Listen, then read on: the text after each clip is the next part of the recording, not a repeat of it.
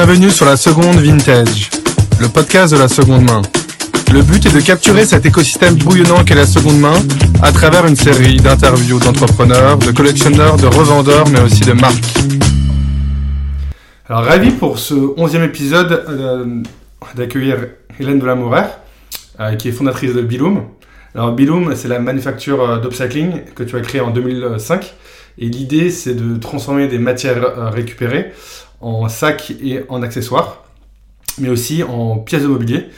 Euh, donc tu as été vraiment pionnière dans l'upcycling, donc ça va être hyper intéressant ensemble euh, de traverser euh, ces 20 ans de création d'upcycling et de parler ensemble euh, de circularité. Alors justement, est-ce que tu peux un peu plus te présenter et nous raconter la jeunesse de Biloom et comment vous avez pensé, euh, 20 ans avant tout le monde, de faire de l'upcycling? Ouh là là, ça en fait des questions et c'est une très très longue introduction. Je sais même pas si je peux rajouter des choses. En tout cas, merci Hugo, je suis très contente d'être là. Euh, surtout qu'avant de pos- avant ce podcast, on a déjà discuté euh, une, une heure et demie euh, de toutes nos passions, euh, sur tout ce qui est seconde, seconde vie, etc.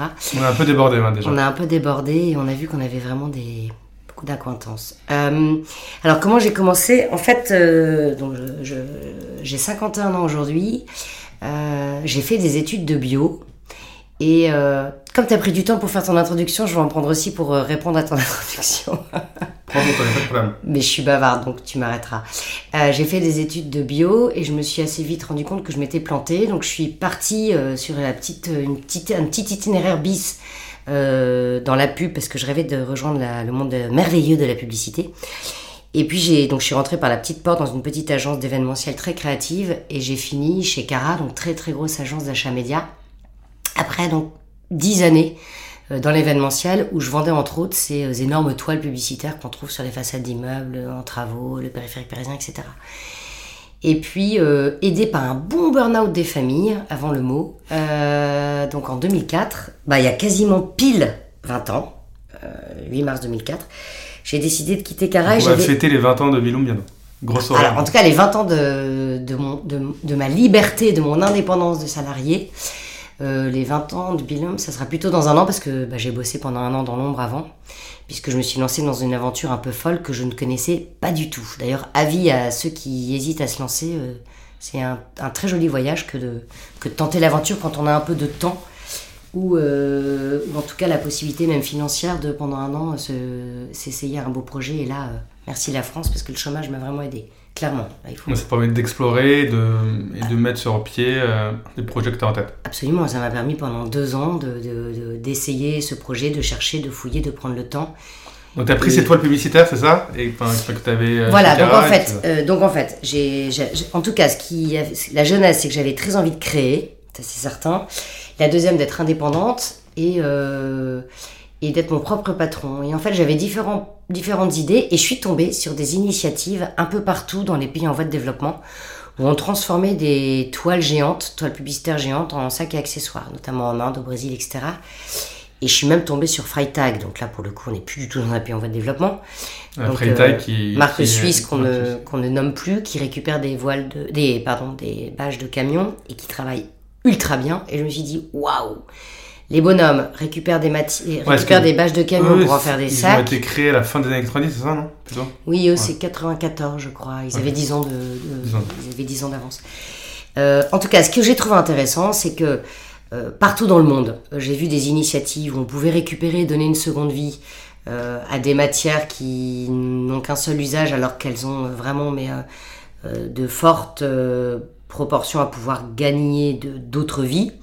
Euh, j'ai vu des initiatives donc, dans des pays en voie de développement ou dans des pays riches euh, comme la Suisse, et par contre rien en France. Et euh, j'ai décidé de, me lancer dans cette aventure avec les toiles publicitaires, parce que là rien ne se faisait bah, dans, dans enfin, c'est de la bâche de camion. Je voulais le faire avec de la bâche de pub parce que c'est très coloré, c'est très bigarré, c'est très design, plein de couleurs. Et puis c'était un monde que je connaissais bien puisque j'y avais travaillé pendant une dizaine d'années. Et donc je me suis lancée dans cette aventure vraiment à tâtons. Et là, du coup, pendant un an et demi, j'ai bossé dans l'ombre, j'ai cherché des ateliers, parce qu'il était hors de question d'envoyer une matière à l'autre bout de la planète ou à l'autre bout de l'Europe pour essayer de gratouiller sur la confection. Et puis surtout, j'avais euh, le revers de, la médaille, donc de, ne pas savoir et de ne rien connaître de ce monde de la confection, la chance du coup que j'avais, c'est que j'avais envie d'aller à la rencontre et d'être proche des ateliers, parce que je pouvais du coup euh, les guider, qu'on travaille ensemble sur euh, ce que je voulais, etc. Donc c'était merveilleux d'aller à, à la rencontre d'ateliers français avec lesquels vraiment j'allais euh, travailler main dans la main, m'asseoir, rester une journée, deux journées entières dans l'atelier et, et qu'on travaille ensemble sur ces, sur ces débuts de collection.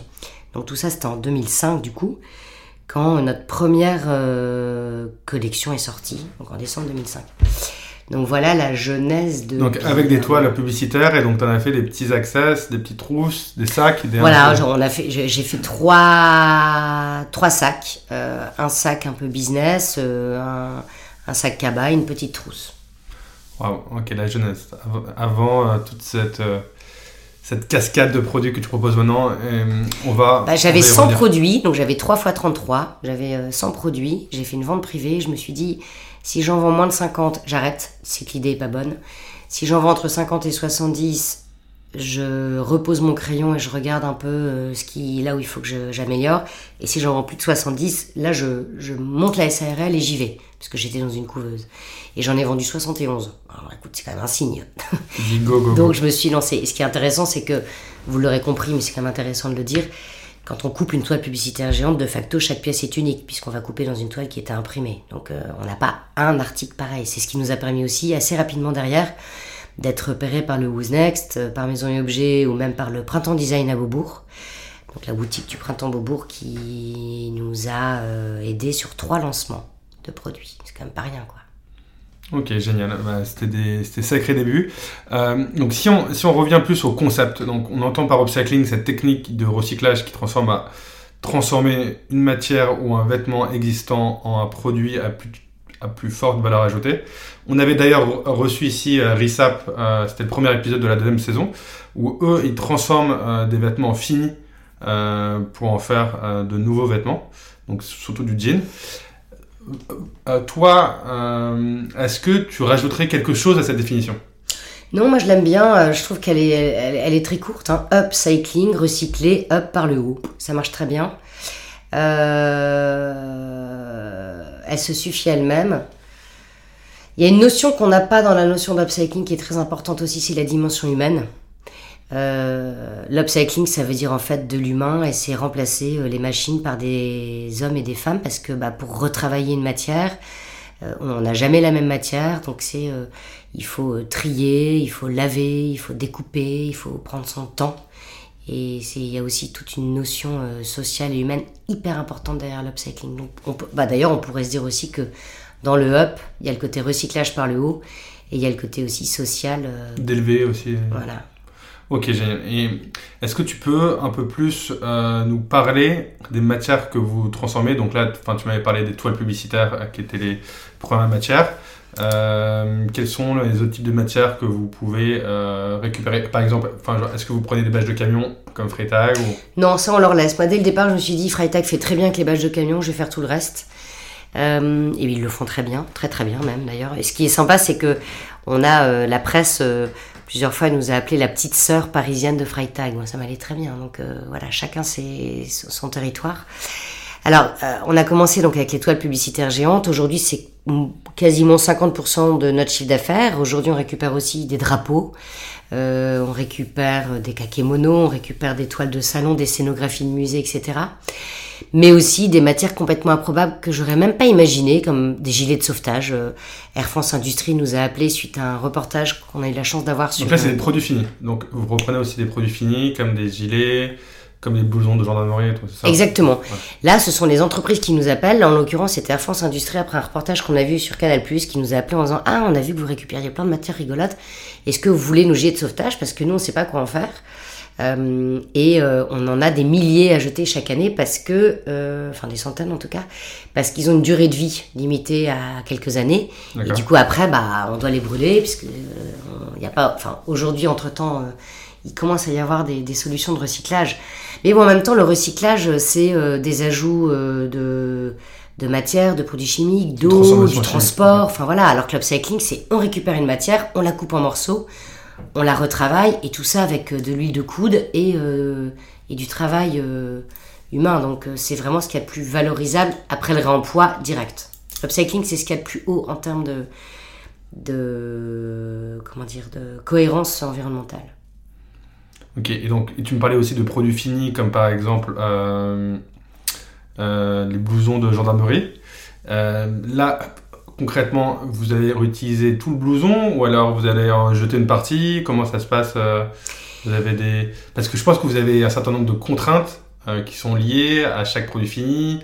Euh, ah. Et c'est de là que naît une certaine forme de créativité, non? Absolument, oui, dans la contrainte, exactement. Ça, on le dit souvent, que c'est de la contrainte que naît euh, la créativité. C'est vrai que c'est vraiment le cas chez nous et c'est aussi ce qui fait que ça fait 18 ans que je fatigue, mais je ne me lasse pas de cette activité parce qu'on crée tout le temps. C'est très joyeux. Euh, et puis surtout, on crée aussi avec nos clients, donc ça c'est encore plus chouette. Euh, effectivement, on récupère pas mal de produits finis, donc je parlais des jets de sauvetage, euh, les blousons de la gendarmerie. Alors oui, il y a des contraintes, il y a des points durs. Par exemple, un jet de sauvetage, il y a le tuyau pour le, gonfler quand la petite bonbonne de gaz marche pas, il y a la petite lumière, il y a plein de... Donc c'est un peu comme dans le recyclage par exemple, où il y a cette étape du délissage, où il faut enlever les fournitures. Etc. Exactement. Un blouson de gendarme, alors le blouson de gendarme, il a une histoire assez amusante. Euh, le ministère de l'Intérieur nous a appelés en nous disant euh, on a euh, des centaines de blousons de gendarmes à, éliminer. Bien évidemment, on va pas les donner à Emmaüs. mais par contre, c'est une Gore-Tex, un mélange de matière complètement fou, et ça nous fait mal au cœur de les brûler, ça n'a aucun sens. Donc à partir du moment où vous, vous les détruisez, puisque vous les coupez en morceaux, est-ce que ça vous intéresse? Est-ce qu'on ne pourrait pas faire une collection ensemble? Donc déjà, on a récupéré des blousons, je vous le dis tout de suite, avec un bras en moins et euh, le, logo de la police, le poitrail devant euh, qu'on n'a plus. Donc ne venez pas chercher le blouson de gendarme chez nous, nous n'en avons pas. Et par contre, donc on récupère des morceaux de blouson sans, le, sans un bras et, on les coupe en morceaux. Et alors, pour te répondre, on essaye, que ce soit pour les blousons gendarmes ou pour toutes nos matières, d'être euh, le plus d'optimiser les matières qu'on récupère et d'avoir nous-mêmes le moins de chute possible. en moyenne, on doit sauver 70% des matières qu'on récupère. Donc un blouson de gendarme, évidemment, c'est notre collection phare depuis 4 euh, ans euh, au moment de Noël, puisqu'on a deux marchés. On a le marché du B2B et le marché du B2C euh, avec notre boutique en ligne. Donc là, par exemple, vous faisiez aussi du B2B avec eux? Est-ce que c'était distribué sur leur site de la gendarmerie Alors, les blousons, la collection faite dans les blousons de gendarme, en l'occurrence des trousses de toilette, porte-monnaie, grandes trousses, etc., sont aujourd'hui disponibles à la vente au musée de la gendarmerie, qui est à Melun, je crois, sur notre boutique en ligne. Et euh, le ministère de l'Intérieur, plusieurs fois, nous rachetait une petite série de pièces pour leur dotation VIP. D'accord. En tout cas, euh, bien évidemment, et c'est ça aussi qui fait euh, la force de Bilhomme, c'est qu'en fait, chacune de nos matières raconte des histoires. le blouson de gendarme, il raconte une histoire folle. Et les pièces qui marchent le mieux dans le blouson de gendarmerie, c'est quand, quand il y a encore une partie du gendarmerie qu'on retrouve sur nos pièces, donc sur les trousses de toilette ou sur les, petites trousses. Donc ça, ça part très bien, mais on a aussi euh, la poche du blouson qui marche très bien, les, petites, euh, les petites rayures euh, bleu, bleu ciel et bleu marine, ça aussi, les couleurs. En plus, c'est ça qui est marrant. On voit un peu des traces. Voilà, on voit des traces. De... Voilà, nous on adore faire ça, on adore jouer aux devinettes parce que chez Bilhomme, la réponse est à l'intérieur, puisqu'à l'intérieur de nos objets, on raconte d'où viennent les matières. Et on a eu l'occasion de travailler, par exemple, une matière, bon alors on est à la radio, mais euh, une, euh, une, matière en velours euh, à rayures noir, gris, noir, gris, noir, gris, que tout le monde connaît. Et quand on l'a montré aux gens, les gens disaient ah, Je connais, je connais, je connais, je connais, c'est un avion, c'est une voiture de sport. Et en fait, c'était les, les housses de siège du TGV, première classe, dessinées par Talon. Et là, on a récupéré, donc, euh, je sais pas si vous l'avez remarqué, mais il y en a de moins en moins. Donc, ces sièges ont été remplacés. Euh, la SNCF remplace, enfin, rénove assez régulièrement son matériel. Et donc, plutôt que de jeter ce, velours de très très haute qualité, puisqu'une housse de siège, on, récupère aussi celle d'Air France, c'est très très haute qualité, forcément. Et plutôt que de les brûler, bah, c'est vrai que les transformer en, en trousses et leur donner une seconde vie, ça, ça a tout son sens. Et puis, ça raconte une histoire folle. Et donc, ouais, je pense que vous devez aussi euh, jongler entre les différentes matières, parce qu'il y en a qui sont plus ou moins solides, qui vont plus ou moins durer. Par exemple, je pense qu'un kakémono euh, qui est plus léger, euh, ça va être plus compliqué pour, le, pour en faire un produit durable, non? Bah, En fait, on a euh, trois, trois collections différentes. On a une collection, entre guillemets, bâche cuir, parce que la bâche se travaille comme du cuir avec un outillage vraiment industriel très costaud. Euh, un- une collection textile et une collection papier, puisqu'on récupère aussi des affiches ou des, ou des cartons, etc., quand on se forme en carnet. Euh, pour tout ce qui est... euh, effectivement, la matière va nous guider après dans le dessin. On a la toile de montgolfière, par exemple, c'est une matière extraordinaire, c'est très fin, c'est très coloré, c'est hyper joli. Euh, et là, ça nous permet de Donc travailler... là, comment vous récupérez par exemple des, enfin, des toiles de montgolfière C'est des entreprises privées qui viennent vous voir et vous disent on a. Bah là, c'est une histoire dingue aussi. Euh, J'ai été interviewée sur France Inter à 6h30 du matin. Et à 7h30 du matin, j'ai reçu un appel de Nicolas, qui travaille chez Balloon Révolution, qui est à... Biloum ou ballon? Non, alors lui, Ah c'est Balloon. Pas mal. Balloon chez Biloum. Euh, Nicolas, donc, qui travaille chez, qui a monté euh, sa boîte Balloon euh, Revolution, qui est à Amboise et qui venait de, de, de remplacer une toile de montgolfière. Alors, les, les vieilles toiles de montgolfière, on les appelle les vieilles peaux. Ça aussi, j'adore avec le terme. Et donc, il avait une vieille peau de 1200 mètres carrés. En mal. gros, ça prend, là, ça prend un quart de ton bureau. Euh, dans un énorme sac et il savait pas quoi en faire, il avait pas envie de la jeter. Ça, ça nous arrive très souvent. Des, des particuliers ou des entreprises qui nous appellent en disant J'ai pas envie de jeter. Comme Air France avec les gilets de sauvetage, euh, comme le Fouquet's avec sa toile de store, comme euh, euh, ici Nicolas avec, euh, avec sa grande toile de montgolfière. Et là, je peux te dire que 1200 mètres carrés, 1200 mètres carrés, c'est euh, c'est, euh, 2400 euh, sacs euh, cordons comme on les propose sur notre, notre site. Donc en fait, c'est vrai qu'on a des matières tellement différentes que c'est elles qui vont nous guider derrière dans des, dans des nouveaux, euh, nouveaux modèles. Et pour ça, on a un très bon écosystème chez Bilom. Donc on est 7 salariés plus 2 freelances, plus 7 ateliers de couture partenaires, tous en France. Donc 4 ESAT, établissements et services d'aide par le travail, qui accueillent des personnes en situation de handicap. Donc tout ce petit monde-là, ça représente quand même une cinquantaine de personnes euh, qui, euh, sous euh, sous le chapeau Bilom, permettent bah, de, de réaliser des pièces et des accessoires à partir de, matières récupérées. Et on a notamment dans cet écosystème des stylistes ou des designers. Je pense à Stéphane Lanné, qui est un, magnifique designer qui nous a dessiné un sac canonissime Ah oui, vu. permet d'utiliser trois matières, un sac triangle, la collection Isocel qu'on a sur notre boutique en ligne. Et lui, il a été, il est venu chez nous, il a fouillé dans les matières, il a dit non mais là il faut faire ça avec ça, et c'est vrai qu'il nous a fait un sac, euh, c'est de la bombe. Ok, donc vous, vous faites vraiment euh, du Made in France, vous vous engagez à faire ça avec des ateliers de réinsertion. Euh, c'est génial, mais le prix derrière, il n'est pas un peu trop élevé euh, pour les entreprises ou pour les consommateurs. Ma question derrière, c'est quelles sont les dynamiques qu'on trouve actuellement euh, en B2B et en B2C Est-ce que les professionnels euh, ou est-ce que euh, les particuliers sont prêts désormais à embrasser l'upcycling et donc à payer un surplus étant donné la situation enfin, inflationniste, etc. Écoute, la réponse est assez simple puisque je suis en train de te parler. Donc ça veut dire que Bilom a essuyé quelques tempêtes, ça c'est certain, en 18 ans. Quand j'ai démarré en 2005, mais je pense aussi que c'est ce, qui m'animait le plus dans ce projet, c'est que rien n'existait en France et que le projet m'animait beaucoup. Euh, c'est vrai que j'ai oublié de dire un truc essentiel, c'est que moi je viens d'une famille de brocanteurs, non pas de métier mais dans l'âme. Et c'est vrai que euh, j'ai une passion euh, depuis le berceau, qui d'ailleurs lui-même était en osier et qui je pense avait fait euh, 24 générations de famille. J'ai la passion des objets et des matières euh, patinées qui ont une histoire, etc. Donc euh, est né de ça. Il y a 18 ans quand j'ai démarré, c'est clair que le Made in France et l'upcycling, ça parlait pas à grand monde, sauf à des gens qui avaient aussi cette passion des vieilles matières, etc. Et ceux qui, déjà à l'époque, hein, parce qu'on en parle beaucoup aujourd'hui, mais déjà à l'époque, euh, euh, on, était, on était pas mal quand même à aller chez Emmaüs ou dans des magasins de seconde vente pour aller nous trouver des chemisiers Yves Saint-Laurent au même prix que des chemisiers Zara. Sauf que les chemisiers Yves Saint-Laurent, ils étaient en soie, magnifiques, et ils sont encore dans ma garde-robe, alors que d'autres de la fast fashion ne le sont plus. Pardon, j'aurais pas dû les citer. Euh, en tout cas, tout ça pour dire que... Euh, ouais, ça me perturbe. En tout cas, tout ça pour dire que Il y a une il y a évolution un peu 18 du ans, marché, il y a 18 voilà. ans, on nous C'est- attendait pas du tout, et c'est la raison pour laquelle on était plutôt dans des magasins. euh, bah, on était, euh, genre, je l'ai cité tout à l'heure, au printemps design à Beaubourg, chez Ah. Citadium, au printemps de l'homme, on était dans des boutiques plutôt haut de gamme, qui avait une clientèle qui était à la recherche de produits un peu euh, Sur mesure, sur mesure unique. Il y avait ce côté pièce unique qui vraiment est fabriqué en France. Par contre, on n'arrivait pas à travailler et à toucher du volume. Et justement, le B2B nous a permis de commencer à travailler sur du volume.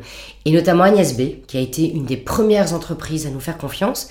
Mais là, c'est plutôt du B2B2C, parce qu'Agnès B nous a confié les 50 bâches qui étaient sur toutes ses boutiques, parce que dans les boutiques Agnès B euh, de toute la France, il y a souvent des grandes bâches au-dessus qui euh, qu'elle fait bouger. C'est des photos de- de- d'Agnès qu'elle met en qui sont imprimées en grand format et que- et qu'elle avait fait mettre de côté hein, par ses équipes en disant je ne sais pas mais un jour on en fera un truc et donc euh, on s'est rencontrés sur Maison Objet avec ses équipes euh, accessoires et donc on a dessiné une première puis une deuxième puis une troisième collection qui ont été euh, qui ont été inspirées de produits Agnès B et revendus dans les boutiques Agnès B.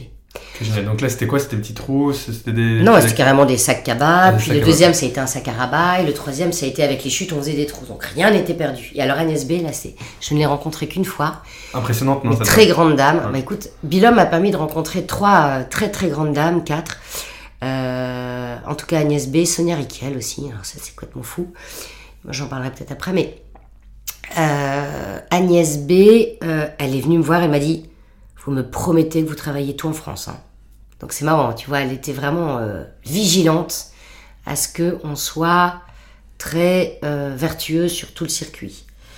Et bon, bah, moi, c'est facile. De toute façon, nous, on n'a pas de, on n'a pas de licence, on euh, on n'a pas de, comment on appelle ça, de label, etc. Nous, notre label, c'est transparence. D'ailleurs, j'espère que le prochain podcast, on le fera chez nous. Faut que tu Pour, viennes nous euh, voir. Pour humer un peu l'ambiance de, de l'esprit de découpe et de. Voilà, exactement. sur place. Venir voir un peu. On fait pas mal de films. Donc là, vous êtes à choisir le roi, c'est ça Là, on a choisi le roi, oui. Ah, attention, euh, je dis pas au grand public de venir nous voir quand, quand vous voulez, euh, appelez-nous. Alors, c'est mais- open bar chez. non. Voilà, open bar, euh, donc vous venez. euh, Non, non, mais c'est vrai qu'on est très transparent. On est- les entreprises avec lesquelles on travaille, puisque le B2B représente quand même aujourd'hui quasiment enfin, une grosse partie de notre chiffre d'affaires, mais ça nous permet de faire du volume et d'asseoir aussi le B2C. Euh, et le B2B. Et aussi, comme le B2B, ça permet de, de diffuser les pratiques de mode circulaire au sein des entreprises. Oui, exactement. Et alors, oui, d'ailleurs, je vais répondre. à- Oui, pardon, excuse-moi, moi, je vais dans. j'ai- je- je- Une question m'amène une autre euh, dans ma tête, donc je réponds moi-même à des questions que tu m'as pas posées, pardon. C'est génial. Tout début C'est le 2000, but, c'est le but du podcast. hein. qui va durer deux heures et demie. Euh, au début, euh, donc, personne nous attendait, mais sauf, voilà, une, une clientèle assez regardante sur comment leurs produits, en l'occurrence, sacs et accessoires, étaient faits avec quel type de matière et où. Donc, c'est vrai que ces, ces personnes-là euh, étaient, euh, étaient plutôt nos, nos clients. Puis le B2B. Et ensuite, en 2008, bah, il y a eu la crise, la financière. euh, et là, on a eu assez peur. Et c'est ça qui était extraordinaire, c'est que les entreprises ont continué à nous acheter. Parce que pour avoir bossé dans la com pendant 10 ans, c'est le premier poste qui saute, la com, quand il y a une crise euh, dans une boîte. Sauf que là, les entreprises ont dit, donc le cadeau d'entreprise encore plus, les cadeaux d'affaires, parce que les entreprises qui, qui travaillent avec nous utilisent nos produits pour, euh, enfin leurs produits du coup, hein, pour leurs cadeaux, euh, nous, très souvent pour les cadeaux presse, cadeaux VIP, pour de la revente. Agnès B revendait, Air France revend, le château de Versailles le B2B revend. Voilà, P2B2C. Mais sinon, en B2B, c'est souvent euh, cadeau presse, VIP, etc. Et en fait, les entreprises se sont dit, on va acheter moins, mais mieux. Donc, on a passé cette première crise de 2008. Et c'est vrai que on fait un peu quand même le grand 8, euh, mais euh, bon an, mal an, on est encore là. Bon, d'abord, je suis euh, une chef d'entreprise prudente. Tu vois, Parce que tu as connu aussi d'autres points de bascule, non? Parce que entre, entre le Covid qui a dû être aussi euh, assez, assez brutal, non? Alors le Covid, ça a été brutal parce que c'est vrai que nous on était en pleine ascension, on avait euh, plus 60% de chiffre d'affaires, euh, on était en train d'exploser, donc on a eu paf une baisse d'un coup et on est remonté euh, en un an et demi, on est on est, remonté, donc là on a retrouvé notre chiffre de, juste avant Covid. Avec une différence, c'est que là on sent bien que sous la pression des particuliers, des clients et même au sein même des entreprises, euh, il y a eu vraiment une conscience qui fait que de plus en plus de euh, de citoyens sont très très très vigilants sur la façon dont on fait les choses. Tu vois, moi je trouve ça dingue qu'encore aujourd'hui on puisse acheter une trousse, euh, un cadeau d'affaires, une trousse de maquillage ou je sais pas, qu'on t'offre quand t'achètes un rouge à lèvres et un, et un mascara.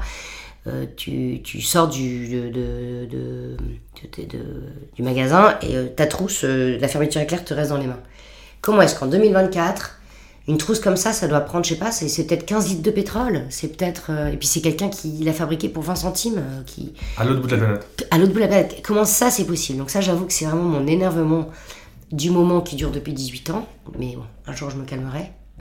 Non, mais comme tu dis, tu sens que c'est en train de changer aussi les mentalités. Il y a quand même un Mais ça se passe hein. beaucoup par le citoyen, je trouve, et les, les, les, les gens sont quand même de plus en plus regardants. Et donc aussi aujourd'hui, de la pression euh, réglementaire, parce que tu as eu quand même la loi AGEC aussi qui a été, euh, euh, qui a été promulguée, euh, qui interdit aux entreprises de détruire leur- euh, leurs invendus. Est-ce que tu as ressenti un peu cet effet de la loi derrière ou non si, si, elle commence, elle commence. euh, je pense surtout que euh, ce qui, le, le, le, bon bénéfice de la loi AGEC, bon, je me tire une balle dans le pied en disant ça, mais il est sincère, euh, c'est que peut-être que les entreprises vont peut-être moins produire. Nous, il nous arrive effectivement assez souvent de nous retrouver avec des stocks de, de packaging ou de. Parce qu'on récupère aussi des packaging pour en faire des cartes de vœux, des, des carnets, etc. En fait, nous, on est une maison de création. On est une manufacture d'upcycling. C'est comme ça que tu, nous introduisais. Et c'est vrai, on est une manufacture d'upcycling parce qu'on a un petit atelier en interne qui est un peu laboratoire, on fait plein de choses. Et après, on va dispatcher dans les grands ateliers pour faire de la série. Mais on est aussi un laboratoire, on peut tester et on est aussi une maison de création.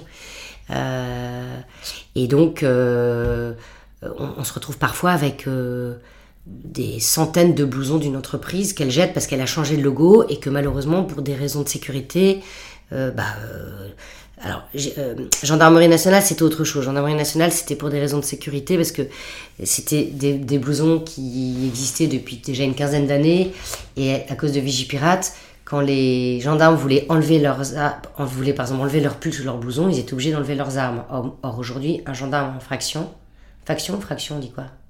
Bon, en, qui travaille, Oui, en. En. Bon. voilà, qui, qui est en train de travailler, il n'a pas le droit d'enlever ses armes à aucun moment. En fonction. En fonction. Il me semble qu'il y a un autre mot quand même. Bon, enfin bref, en tout cas, voilà. Et du coup, aujourd'hui, euh, tu remarqueras, ils ont des petits blousons un peu plus courts, comme ça, ils ont leur, ils peuvent, euh, c'est beaucoup plus pratique et confortable pour eux. Donc, ils avaient quand même encore euh, quelques, quelques blousons. Dans ce cadre-là, dans ce cas-là, c'est normal. Mais il y a aussi des entreprises qui fabriquent énormément, énormément, énormément, parce que parfois, ça coûte moins cher. Ça aussi, c'est dingue. Parfois, ça coûte beaucoup moins cher de produire plus que de reproduire s'il manque. C'est beaucoup le cas dans le packaging, c'est beaucoup le cas. Et bah, peut-être que la loi AGEC va aussi permettre à la source de moins produire. Ça, c'est- une chose qui est pas mal. Parce que Et tu me parlais là précédemment euh, d'initiatives circulaires et que tu ressens de plus en plus dans les entreprises où euh, tu ce, que tu faisais avec Air France, avec les airbags, euh, grâce aux fruits euh, de leurs recettes, et ça leur permettait de refaire des airbags. Est-ce que tu peux nous Ah, les expliquer un gilets de sauvetage. L'airbag, c'est autre chose. Oui, ça. pardon, Ça aussi, l'airbag, ça fait euh, 10 ans qu'on les recycle et c'est une matière assez marrante. Air France ou même euh, Guerlain. Air France avec les gilets de sauvetage euh, et Guerlain avec les, le linge des instituts. Euh, Guerlain. Bon, restons sur Air France. Les gilets de sauvetage d'Air France. En fait, c'est parce que je- ce qu'on veut montrer chez Bilom, c'est que les déchets, on dit souvent que les déchets des uns deviennent les matières premières des autres. Chez Bilom, ce qu'on veut dire aux entreprises, c'est que leurs propres déchets peuvent devenir leurs propres ressources. Donc nous, on travaille beaucoup en B2B dans le sens où euh, la toile de store du Fouquet, euh, les blousons de gendarmes du ministère de l'Intérieur, euh, les drapeaux, le drapeau français du Grand Palais, le, le, le blouson de sécurité, pardon, le jet de sauvetage d'Air France, sont transformés en sacs accessoires, rachetés par Air France ou par le Fouquet ou autre, qui va les offrir ou les revendre, mais c'est leur propre produit derrière. C'est leur héritage, à travers leur propre matière. On dit que Bilom confectionne l'héritage des marques à travers leur propre matière. Air France nous confie ces jets de sauvetage. On les transforme en petits porte-monnaies ou trousses. Le bénéfice euh, de la revente de ces trousses sur leur site, parce qu'ils font un minimum de marge qui est normal, c'est une boutique qui doit vivre. Le, alors c'est pas les mêmes tuyaux économiques, mais leur permet de racheter des nouveaux gilets. C'est-à-dire que le bénéfice revient à peu près au prix d'un nouveau gilet. C'est extraordinaire, la boucle Ouais, est bouclée. Ça leur permet de racheter de nouveaux gilets. Parce que, un, ils ont fait de l'économie sur de la destruction, puisqu'ils détruisent pas le gilet, donc ils l'envoient pas euh, chez un gros, un incinérateur qui va les brûler, c'est que de l'argent ça. faut le transporter, faut le brûler, c'est un service que de brûler de la matière.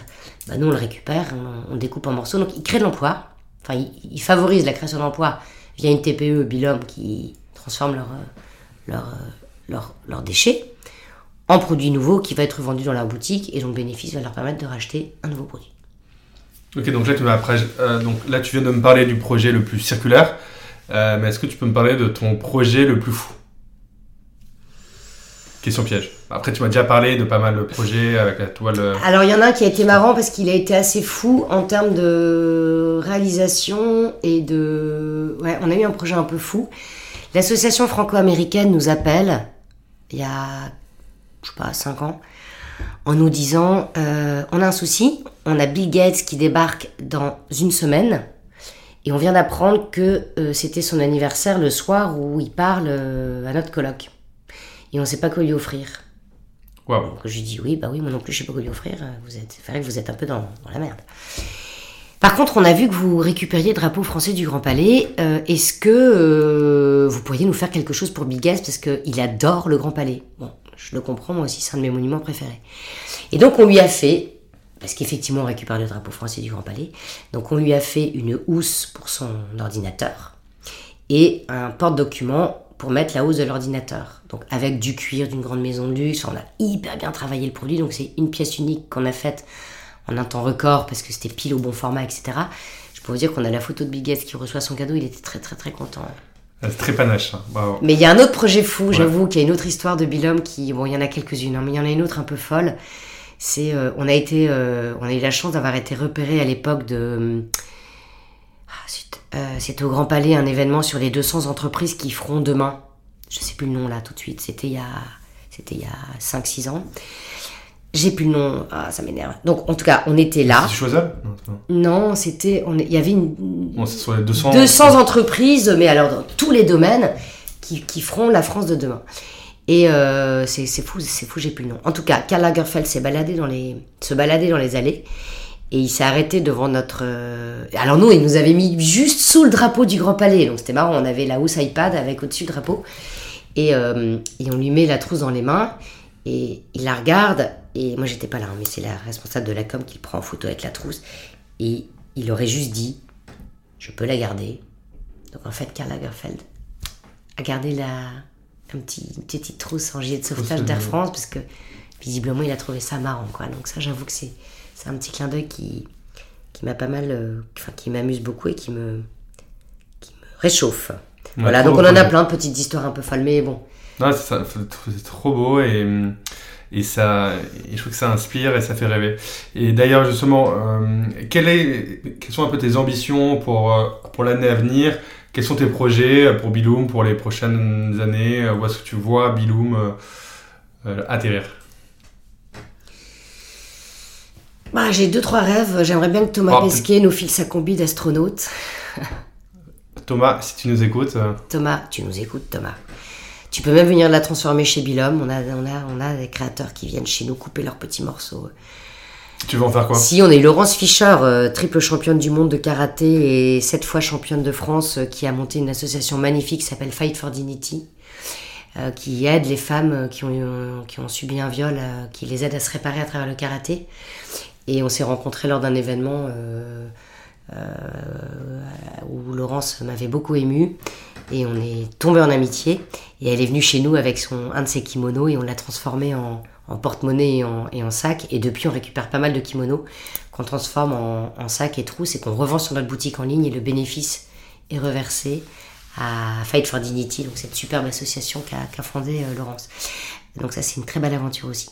En tout cas, nos projets de demain, euh, ça serait bah oui que voilà qu'on continue à faire ces choses qui moi j'aime bien cette phrase qui vient de qui vient de Thierry Touvenot à l'époque où il était au WWF c'est une phrase que j'ai entendue euh, avant au moment où je créais Vilhomme et elle ne me quitte pas. Il dit euh, le, on ne fait pas la révolution avec du concept mais avec du désir donc je pense que Bilom, Bilom est en train... Alors on est une TPE, on n'est pas une association, on n'est pas... Voilà, on est une TPE, on est une entreprise. Euh, on est sept salariés, on paye les charges. Enfin, tu vois, on est une, vraie entreprise, on est un acteur normal dans l'économie normale. Ça, c'était important pour moi, de prouver qu'on pouvait faire différent, mais en étant une entreprise normale. Euh, donc, bah, ce que je peux nous souhaiter, c'est qu'on continue euh, l'aventure. Il y a tellement de choses encore à faire. Chaque année, je suis dépassée. Tu vois, la toile du Fouquet, euh, c'était une aventure incroyable. Il y a, il y a- des choses qu'on récupère. On travaille avec des très très très grandes marques de luxe. Alors certaines on a le droit de les citer, d'autres pas. Mais on a l'année dernière on a travaillé pour la maison Christian Dior Couture. On a fait 6000 pochettes. Euh, c'était incroyable. Enfin, donc on travaille aussi bien avec euh, la banque postale qu'avec euh, qu'avec euh, Louis Vuitton. Donc ça c'est une aventure formidable. Donc j'espère qu'on continuera à, développer ce panel de- d'entreprises toutes tellement différentes qu'on a à notre actif. J'espère qu'on aura des matières toutes les plus folles les unes que les autres, comme Thomas Pesquet par exemple, parce que vraiment ça j'aimerais bien. Ou même les, hum, une toile de cirque. J'adorerais récupérer une toile de ski, cirque, c'est tellement gai. Tu vois, faire des sacs cabas dans une toile de cirque, C'est tellement beau. La matière est assez, bigarret, là. est assez solide. euh, Oh là là, Ouais, toile de cirque. folie. Euh, voilà. Ok, et alors, dernière question, Hélène. Euh, bon, tu nous as pas mal parlé de, enfin, de tes rêves et de tes coups de cœur, mais plus concrètement, quelles sont les personnes qui t'inspirent en ce moment au sein de cette économie circulaire et de manière un peu plus générale?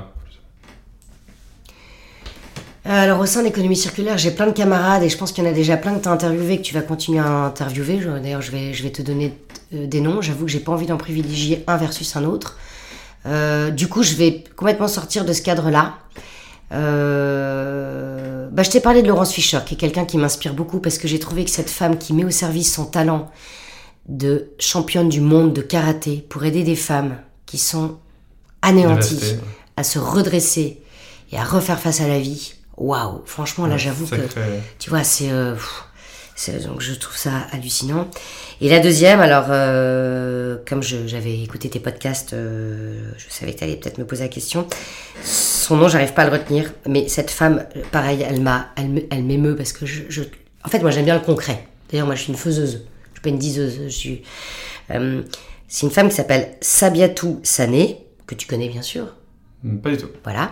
Donc Sabatou, Siabatou Sané est une Gambienne qui a couru le marathon de Paris en 2015 avec un bidon d'eau sur la tête de 30 litres ou même de 40 litres et avec une pancarte où il était écrit euh, Dans mon pays, en Afrique, certaines femmes font la même distance avec un bidon d'eau sur la tête pour aller chercher de l'eau potable. Sacré. Ça, tu vois, je me dis, waouh, alors si ça, ça devrait pas nous faire réfléchir à chaque fois qu'on tire la chasse d'eau avec de l'eau potable, à chaque fois qu'on se lave les dents, à chaque fois qu'on prend notre douche, à chaque fois qu'on laisse couler notre eau, ou qu'on lave notre bagnole.